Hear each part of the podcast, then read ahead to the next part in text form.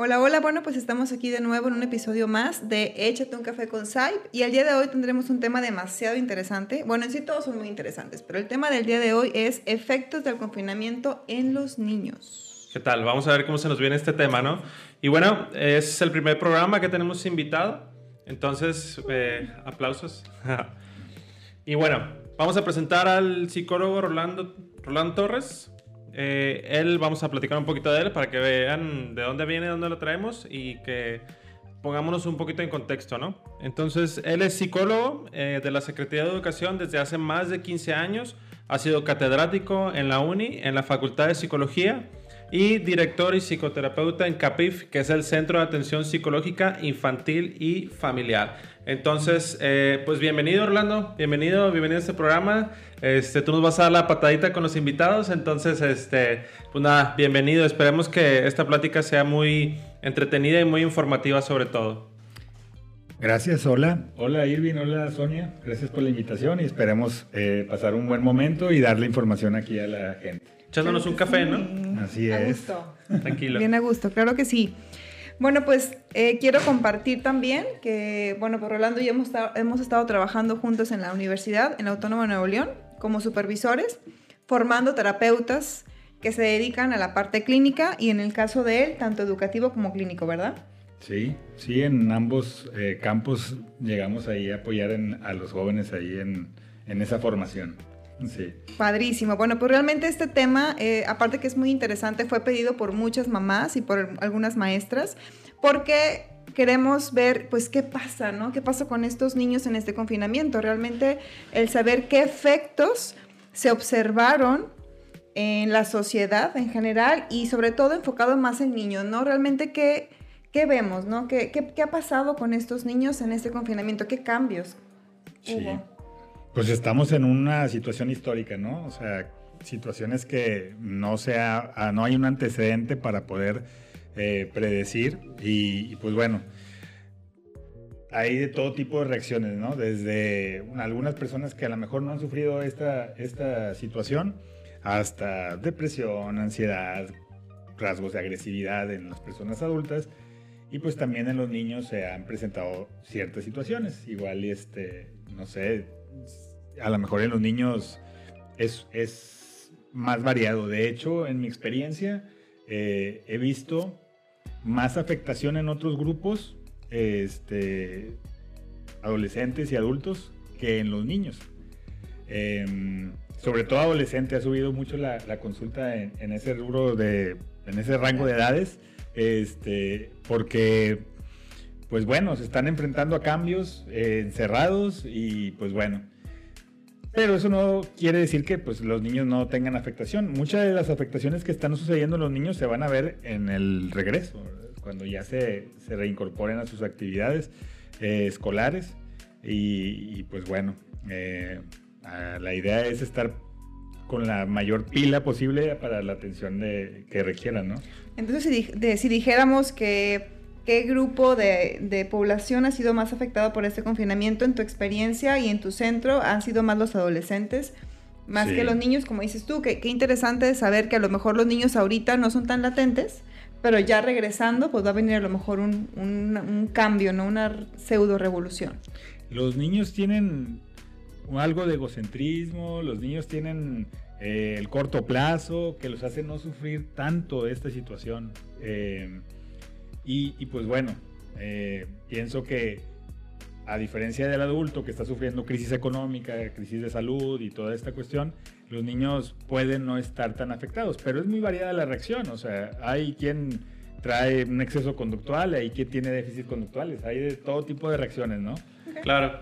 Eh, por ejemplo, Rolando, ahorita que decías de la, de la pandemia y todo lo que nos ha traído, ¿tú qué piensas que luego, eh, digo, para todos es nuestra primer pandemia, ¿no? O sea, es, es la primera sí. vez que vivimos algo así. ¿Tú, a tu experiencia, consideras que las afectaciones psicológicas que están saliendo actualmente en niños, adolescentes, adultos, ¿tú crees que la pandemia los potencializó o los generó?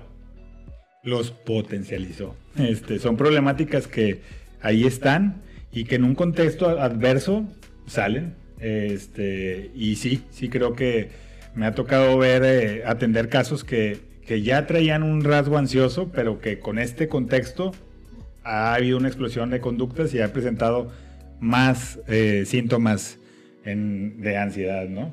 Principalmente. Sí, creo que lo potencializó.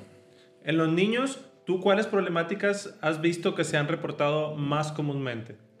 Fíjate que, bueno, gracias a, la participación en escuelas, em, me han reportado las mamás, pues, dificultad para hacer la tarea, mm, una aversión a la cuestión escolar, cosa que a lo mejor antes de la pandemia pues no estaba tan marcado, ¿no? Porque igual ir a la escuela implicaba jugar, estar con los maestros, estar con los compañeros y a lo mejor... Pero ahorita, este, exponerse a un tiempo prolongado frente a la, computadora y estar este, llevando sus clases o realizar las tareas, eh, ha habido cerca de un 30% de los casos que atiendo están este, teniendo una resistencia a hacer estas labores escolares. Eh, esa es una de las cosas. Y la otra es pues, conductas irritables, agresiones con los hermanos, eh, falta de tolerancia. Eh, esas son las dos situaciones, problemas de conducta con los papás, este, falta de disciplina. Más Eso es lo que se ha visto, sí, es lo que he visto más, más frecuente. Fíjate que hablando un poquito de este tema, se me vino a la, a la mente, tenemos pues dos no quiero llamarlo como dos secciones, ¿no? Pero dos maneras en esta parte de la educación, lo que es el colegio eh, privado, la parte de la estructura de los horarios, que realmente está el niño en clase todavía 6, 7 horas diariamente, y la otra parte donde está el colegio, eh, la escuela pública, perdón, donde se ve una clase de una hora, creo, en el día y lo demás es, pareciera ser que es libre. Ahí realmente ¿Qué diferencia hay o cuál afectaría más al niño en, la parte de la desestabilidad ¿no? que puede tener? Sí, fíjate que sí hay ese, como esos extremos, pienso yo. En mi opinión, em, pretender que un niño se mantenga seis horas frente a una computadora es demasiado. Y por otro lado, también ver esporádicamente o ver una hora a la semana a su maestra, eh, y recargar todo el peso sobre los padres me parece algo complicado. Para mí, este, la mejor opción hubiese sido un punto medio, ¿no? Un poquito más de participación de la, de la clase directa, un poquito menos de tarea y, y, llevar ahí más o menos la, la, situación. Digo, sabemos que de entrada nunca va a ser la misma satisfacción que un niño le va a generar el estar físicamente en la escuela que estar así a distancia pero pienso que sí se, se, utilizó mucho esos extremos, o logré ver este, que había ese, esa metodología como muy, muy, muy llevada de diferente manera en, la, en los colegios, en las escuelas privadas y en, los, y en las públicas. Sí, ¿verdad? Yo aquí también en el centro vimos muchos casos donde, pues, la manera de llevarlo era diferente, ¿no? El, hecho del niño que está todo, todo el tiempo, que también es el extremo donde está irritado, donde ya no tolera, y la parte del niño donde pues está con una hora, hace las tareas y lo demás, pues ¿qué va a hacer con lo demás? Mamá trabaja, papá trabaja, mamá está ocupado, hay otro bebé. O sea, esta parte de la dinámica. Siente poco ligado, ¿no? A la escuela, o sea, también sí se, se separó mucho de, de, la dinámica. Entonces, me hubiera gustado un punto medio, pero bueno, uno no es quien decide, ¿verdad?, cómo llevar esta parte. Ya, y, oye, creo que un punto importante a mencionar es que eh, ahora en esta nueva modalidad, bueno, nueva modalidad que va a durar lo que sea que dure, eh, el hecho de que sea entre pantallas, o sea, el hecho de que los niños estén entre pantallas ha vuelto que antes ahora, bueno, que antes era, si te vas a divertir, pues te dan el iPad o ves la tele y ahora estar en el iPad, estar en la tele significa eh, tareas, es, es, estar aburrido, cansado, otra vez. O sea, como que antes la ventana de la diversión era esa pantalla y ahora se volvió una ventana incluso hasta de aversión, ¿no? De, de decir, pues si me pongo ahí es para hacer tarea y no quiero, ¿no? Entonces, eh, ¿cómo, ¿cómo, estos elementos han ido incluso cambiando un poco? Sí, fíjate que he visto, bueno, los niños le dan otro uso al iPad y son felices. o sea, cuando ya tienen uso libre de, esos aparatos electrónicos. Entonces, mm, me parece que, bueno, pues también llega un momento en que la estimulación ya no es tan enriquecedora y que es importante variar esa parte. Entonces, aquí va a radicar eh, en esas decisiones de los padres de cómo de cómo mediar con esta situación. Eh, de variar las, los estímulos que pudiera recibir en casa, creo que radica gran parte de mantener una salud emocional en ellos, ¿no? Claro. No, y, exacto, tienes toda la razón. Y sobre todo el hecho de que ahora en esas, en esas que cuatro o cinco horas, y como es poco el tiempo y se perdió mucho tiempo en la pandemia, que no fueron a la escuela, ahora quieren meter todas las materias en un cachito de tiempo, ¿no? O sea, es sobrecargarlos de tareas, sobrecargarlos de temas para que si el 100% no se les queda, que se les quede un 70, ¿no? Pero ese 70 es el más pesado, ¿no? Porque es sobrecargarles mucho de aprovechar el tiempo, ¿no? Este tema que se hizo mucho, mucho muy común, ¿no? En la, en la pandemia de aprovecha el tiempo. Si después de la pandemia no sales con un tema o una habilidad nueva, no la aprovechaste, ¿no? Pero no es una cuestión de aprovechar el tiempo o de atiborrarles, ¿no? Sino que se piense realmente en la educación del niño y que no todo es escuela, no todo es, digo, vemos en la tele que luego está 24/7 el canal de la SEP y pues a la hora que puedes estudiar y si ocupas otra vez, otra vez. ¿Tú cómo has percibido, tanto en tu consulta y en el, en el trato con los niños y con los pacientes, esta sobrecarga de tareas, esa sobrecarga de estimulación y sobrecarga de actividades para, para aprovechar ese tiempo que tienen? Fíjate que, en la Secretaría de Educación se está tomando en cuenta también los factores socioemocionales. O sea, creo que pues ha sido un experimentar para todos y muchas eh, se ha ido ajustando esa, esa parte. Sí, había mucho este, preocupación por los contenidos, pero en los últimos CTE este, que hemos tenido ha sido prioridad el desarrollo emocional en ellos, porque sabemos a lo que nos vamos a enfrentar o podemos eh, anticipar lo que creemos que va, imaginarnos. Entonces, se le ha dado cada vez este, más realce a, esa, a ese desarrollo, a ese desarrollo socioemocional.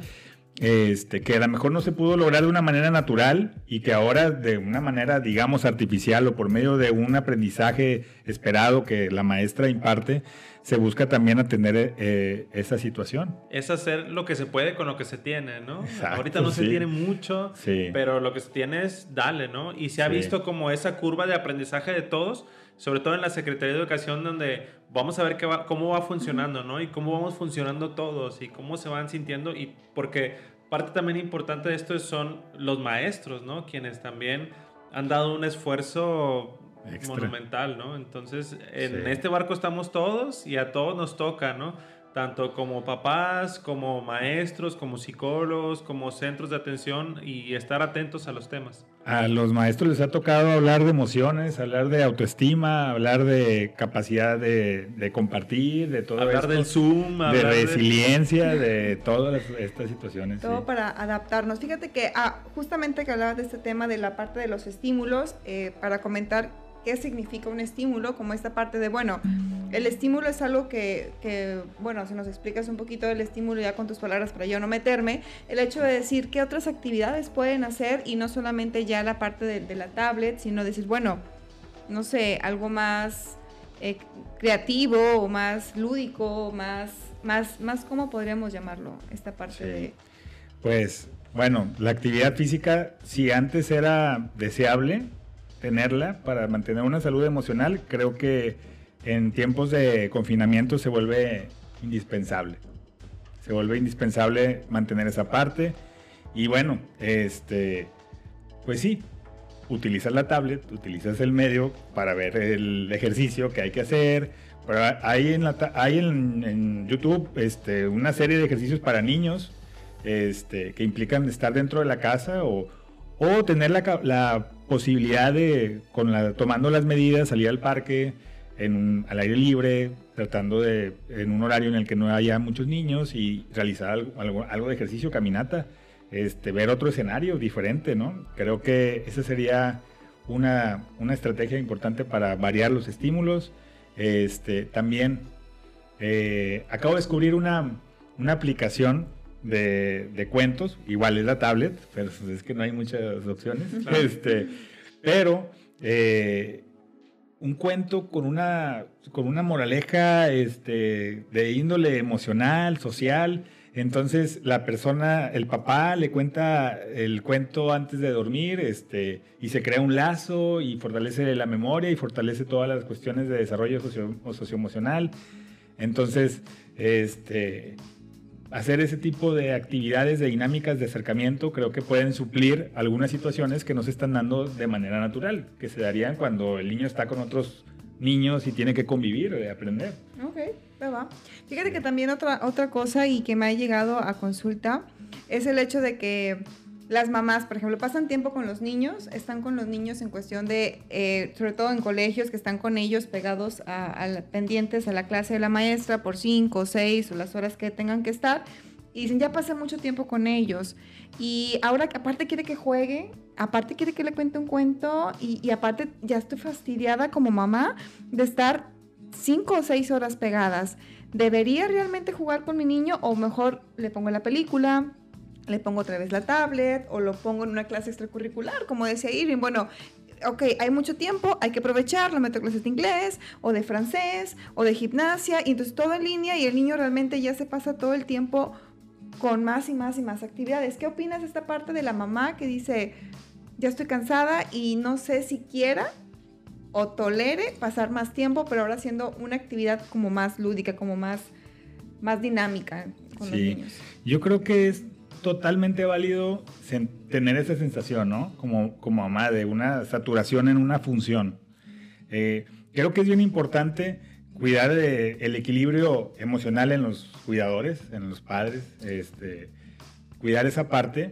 Eh, porque a fin de cuentas, pues si papá eh, o mamá está pasando por una crisis emocional, pues también va a afectar al hijo. Entonces, eh, ellos tenerse también como una prioridad el, cuidarse, el cuidar ese equilibrio en lo que hacen, para que pues eh, por ende hay un equilibrio también en lo que sienten en, sus emociones, ¿no? Tratar de, de que esté esa parte, de que no descuiden su parte, su propia parte social, que no descuiden su, su, parte física, que no descuiden también la parte de, profesional, porque quizás pues están trabajando pero a distancia, entonces lograr este, mantener esa parte, la familia, para poder tener el deseo de hacer las cosas, dicen, a veces importa más el, la calidad que la cantidad, ¿no? Y que también este, se sepa dar, dar en todas las funciones y mantener un equilibrio. Claro, y saber sobre todo que se vale cansarse, ¿no? O sea, se vale decir, ya me cansé, eh, quiero mi espacio, ¿no? Y ahora en, la, en la pandemia creo que es lo que menos tuvimos, ¿no? Espacio privado, siempre la sala se comparte, el comedor se comparte, a veces el cuarto también, la tele, la computadora me la prestas, la laptop, o sea, el no tener el espacio por 5, 6, 8, 10, 12 horas sí es complicado, ¿no? Claro. Eh, eh, esto lo planteamos, por ejemplo, Orlando, en un, en un entorno ideal, ¿no? Donde el cuidador se, se, se, cuida, por decirlo de manera redundante, el niño tiene sus actividades y todo, pero de todo esto, ¿cómo nos podemos dar cuenta o qué, qué puntos o qué tips nos darías tú para decir, sabes qué, cuando detectes esto o este tipo de cosas, es importante ir al psicólogo? Bueno, fíjate, los niños no tienen la, el repertorio verbal que tendría un adulto para expresar un malestar.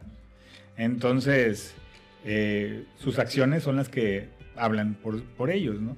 Entonces, creo que cuando hay un, desajuste, cuando hay un cambio radical en su forma de comportarse, de dormir, de comer, es como para poner atención, Algo está pasando en él que está haciendo que se comporte diferente.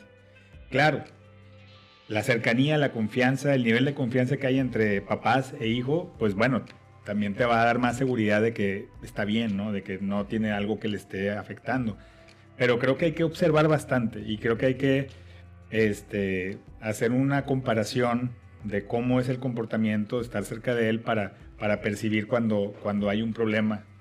Em, y bueno, ya empiezan los niños a salir, ya van con la tía y van, están con los, los primos y, y, te das cuenta si, si, tu niño se adapta o no se adapta. Yo creo que esas son pequeñas pruebas ¿no? que, que, se van teniendo en las familias porque ciertamente la, eh, la restricción se ha ido aligerando con esto de las vacunas y todo eso. Entonces, este, va a ser importante que si empezamos a percibir que hay un problema de adaptación, pues atenderlo pronto, ¿no? Atenderlo pronto para que no se haga una problemática más marcada y, pudiera mm, ser atendidos rápido, ¿no? apenas se está presentando un problema o apenas se, detecta que este periodo de más de un año donde no tuvieron mucha interacción con pares está teniendo, está representando un problema y llevarlo a, hacer algunos cambios en la dinámica o acudir con, con un especialista, ¿no? Especialista. Qué interesante. Y tú como, bueno, como psicólogo, esta parte de de, o como papá más bien, voy a poner el ejemplo como papá o como mamá, de, bueno, estoy viendo cambios en mi hijo, se comporta de manera diferente, o estoy empezando a llevarlo a grupos sociales pequeños y estoy viendo que no se está adaptando, bueno, es como indicador de llevarlo al psicólogo. ¿Y qué pasa si regreso un poquito al inicio del programa con esos pequeños que no hacen tareas, que están muy frustrados, que empiezan a llorar a cada momento, que no quieren hacer las cosas? Podría tomarse como indicador también para apoyo de que mamá, papá dicen, es que ya no sé qué hacer, ya le quité, le quité, le di, lo regañé, ya hice tantas cosas y el niño pues no se adapta, entonces, ¿qué hago? ¿Ahí también podría ser opción? Yo creo que definitivamente sí, cuando un papá no encuentra las respuestas en su, en su mente y, con apoyo de papá y mamá no llegan a una respuesta, a veces es tan sencillo acudir a un psicólogo eh, con un enfoque conductual, que son los especialistas en esta situación, y, recibir una asesoría y hacer algunas estrategias y generar el cambio, cuando apenas está empezando a presentar la conducta. Eh, socialmente a veces pensamos, lo llevaré, no lo llevaré, este, realmente hay que verlo con naturalidad. Cuando yo no tengo las respuestas como padre, pues recurro a un especialista y me orienta y ya, salgo, salgo adelante de esto, ¿no? Perfecto. A tu experiencia, ¿qué ¿cómo has visto o qué tan difícil ha sido para los padres dar ese paso? decir, ¿Ocupo ayuda de un psicólogo o mi hijo ayuda, ocupa ayuda de un psicólogo? Sí, sí, sí es complejo. Eh, todavía sigue siendo algo complejo. Digo, lo veo en las escuelas, ¿no? Que atiendo. De repente al papá cuando le planteas una situación así como que no todos este, lo aceptan y lo buscan. Hay ciertas resistencias en ocasiones. Cada vez menos, pero sigue habiendo algo de resistencia en ese sentido. Y pues bueno, vamos a, sí, vamos a trabajar para convencer a los papás de que es una buena este, decisión, ¿no? Eh, recibir apoyo rápido y no dejar pasar años a que la conducta se haga cada vez más este, difícil de cambiar, ¿no? Bien interesante porque a veces es un poquito más y, y, déjame intento esto y es que la tía me dijo esto y es que la vecina intentó esto, déjame lo hago. Y a lo mejor desde un principio si tienes la guía de un profesional pues las cosas pueden fluir de otra manera. Y otra pregunta también que tenemos por acá es el hecho de, bueno, ¿qué se, qué se prevé que va a suceder cuando los niños regresen a clases? Muy interesante. Difícil, ¿no? Y bien difícil de contestar. Te dejamos hacerle de, adivino, hacerle de adivino y decir. Ahí te dejamos la pelotita caliente porque. Exactamente. Yo creo que sí va a haber crisis, eh, francamente. Eh, se está trabajando para que sea lo menos se está tomando precauciones, que, sea gradual me parece bien. El que este ciclo se inicie, aunque sea de esa manera, me parece bien para que el otro ciclo ya sea más cotidiano. Cada colegio, cada escuela tomará sus, decisiones de cómo hacerlo de manera gradual. Creo que eso va, a, ayudar bastante.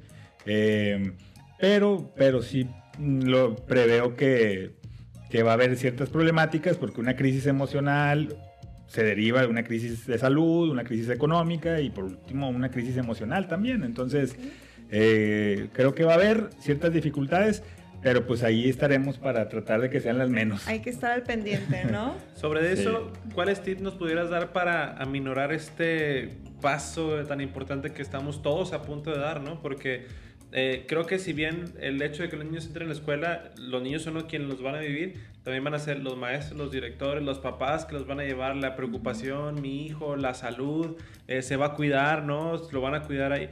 ¿Qué, ¿Qué tips nos pudieras dar, por ejemplo, para que los niños no sientan tan duro o tan, tan drástico este, este cambio? Creo que, bueno, de hecho hace, hace unas semanas estuve trabajando con los maestros de las escuelas que atiendo para que estuvieran este, al 100 emocionalmente, para tolerar lo que, lo que se viene, ¿no? Este, es parte de mis funciones apoyarles en ese sentido y pues bueno, ahí este, se hizo ese trabajo preventivo.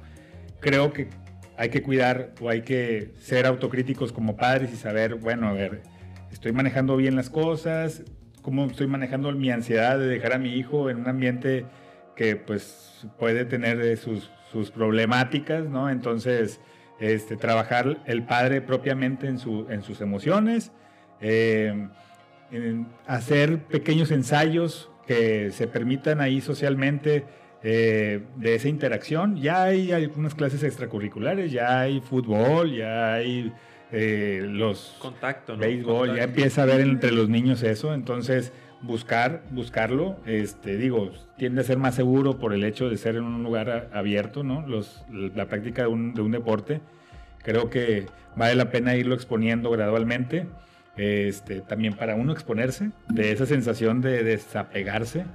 Eh, lo que comenté de los cuentos creo que les deja una reflexión a los niños, creo que sí es importante dedicarle, son dos minutos del que dura un cuento corto y luego viene como que la parte de reflexionar sobre lo que se leyó.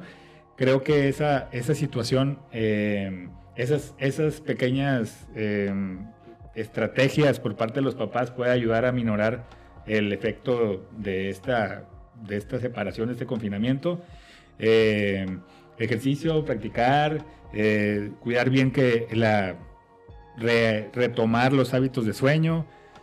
Creo que sería importante para que podamos solventar esta situación. Empezar a regresar poco a poco, ¿no? Progresivamente. Progresivamente. Excelente. Y esta parte de los horarios creo que es muy importante porque inclusive desde antes que entrábamos a confinamiento decíamos, estamos de vacaciones, un día antes me duermo temprano, pero no, realmente ir inculcando esto de ir, ir acomodando los, los ciclos de sueño, de alimentación en orden para también prepararlos para, para ese lado.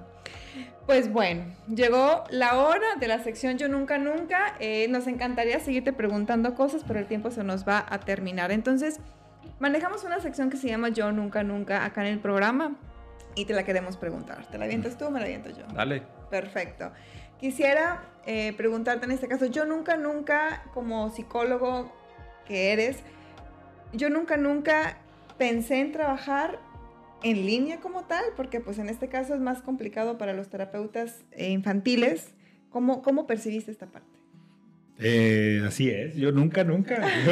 Yo, decía antes de, de, esto, de que, porque ya se manejaba, ya se manejaban terapias en línea y era como, no, o sea, creo que se pierde mucho de la interacción con el paciente, niño, adulto, quien sea. Eh, se vino la situación esta en marzo del año pasado.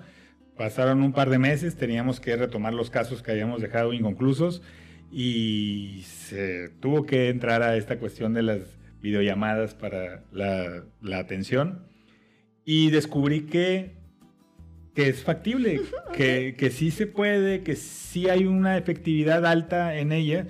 Quizás hay problemáticas que es un poco más complejas, pero en general creo que sí se puede sustituir y le perdí temor a eso, pero yo decía que nunca iba a hacer esto yo. Que dices, mejor eso que nada, ¿no? Sí, sí, como herramienta y luego también para llegarle a gente que no está cerca, porque por los traslados también son complejo, también para llegar a gente de otros estados o eh, que está alejada, eh, es una buena opción. El mundo se hizo chiquito, ¿no? El mundo se hizo más chiquito y nos contactamos mucho más fácil y mucho más rápido, ¿no? Entonces, Rolando, eh, pues digo, cuando menos yo me quedo con un muy buen sabor de boca eh, porque me alcanzo a dar cuenta del trabajo tan importante que está haciendo la SEP con todo con toda la educación, ¿no? Porque no es solamente la educación de los niños, es la estabilidad en casa, la tranquilidad de los padres, de los maestros, el poder tener un entorno seguro dentro de lo que cabe, ¿no? Y saber que los maestros se están preparando y con gente como tú que les están apoyando, como decías, ¿no? La cuestión emocional tan, tan importante que se ha vuelto el día de hoy, ¿no? Entonces, eh, me da mucho gusto escuchar que, que la SEB y tanto como tú están eh, preocupados y metidos en eso de manera genuina, ¿no? De una preocupación tan, tan real y que son este tipo de cosas que no salen tan cotidiano en los periódicos, en la tele, en la radio. Digo, yo no he visto ni una sola nota en cuanto a que hay una... Eh, se están preparando los maestros psicológicamente, los entornos. Personalmente yo no he escuchado nada. Entonces, escuchar esto de ti, de alguien que está ahí, me da, me da mucho gusto, me da incluso orgullo y mucha tranquilidad de saber que hay personas interesadas realmente en el, en el cuidado de los niños y sobre todo en la educación de, del país, ¿no? No solamente es de la colonia tal, es, es del país. Entonces, eh, pues muchas gracias, gracias por tu trabajo, gracias por estar aquí. Y Sonia, si quieres agregar algo para cerrar. Bueno, pues yo encantada de tenerte por acá y justamente también me quedé con esta parte de tampoco pensé la preparación que ya se estaban teniendo los maestros y la importancia de la psicología que la CEP está también manteniendo, ¿no? Entonces, mil, mil gracias. Y bueno, pues por ser nuestro primer invitado, bueno, a todos los invitados que vamos a tener por acá, el centro les va a dar su tacita del podcast de Échate un café. ¿Está? Es para ti. Muchas, muchas gracias para que lo disfrutes. Gracias, un gracias. cafecito por las mañanas. Claro. Y pues bueno, te agradecemos Claro, mucho tu, tu participación acá con nosotros y tenemos Rolando. que cerrar. Rolando, ¿dónde podemos encontrar? ¿Tienes redes, teléfono? ¿Cómo te contactamos? Sí, eh, bueno, en redes, en Instagram estoy como SIC Rolando Torres. En Facebook eh, está la página de, de mi centro Capif, eh, que lo pueden encontrar como Capif MTY. Y, y pues bueno, ahí estamos a la orden, ¿no? Eh, tanto ahí en el centro como en la página de Instagram. Excelente. Estamos, ahora sí, estamos a un mensaje a distancia, ¿no? Así es. como tal. Bueno, pues también les recordamos seguirnos en nuestras redes sociales. Bueno, aquí ya el licenciado ya dijo las suyas. Y nosotros nos encontramos en Facebook como Centro Psicológico Integral SAIP, en Instagram como Centro Psicológico SAIP. Y pues bueno, este grandioso eh, programa se encuentra en YouTube como Centro Psicológico SAIP y en Spotify como Échate un café con SAIP. Es más, una más le pones la palabra SAIP y ya te va a aparecer. Así es. Pero bueno, pues se nos terminó el café. Nos acabó el café. Otra Así vez. que nos vemos a la próxima. Muchas gracias. Gracias. Gracias.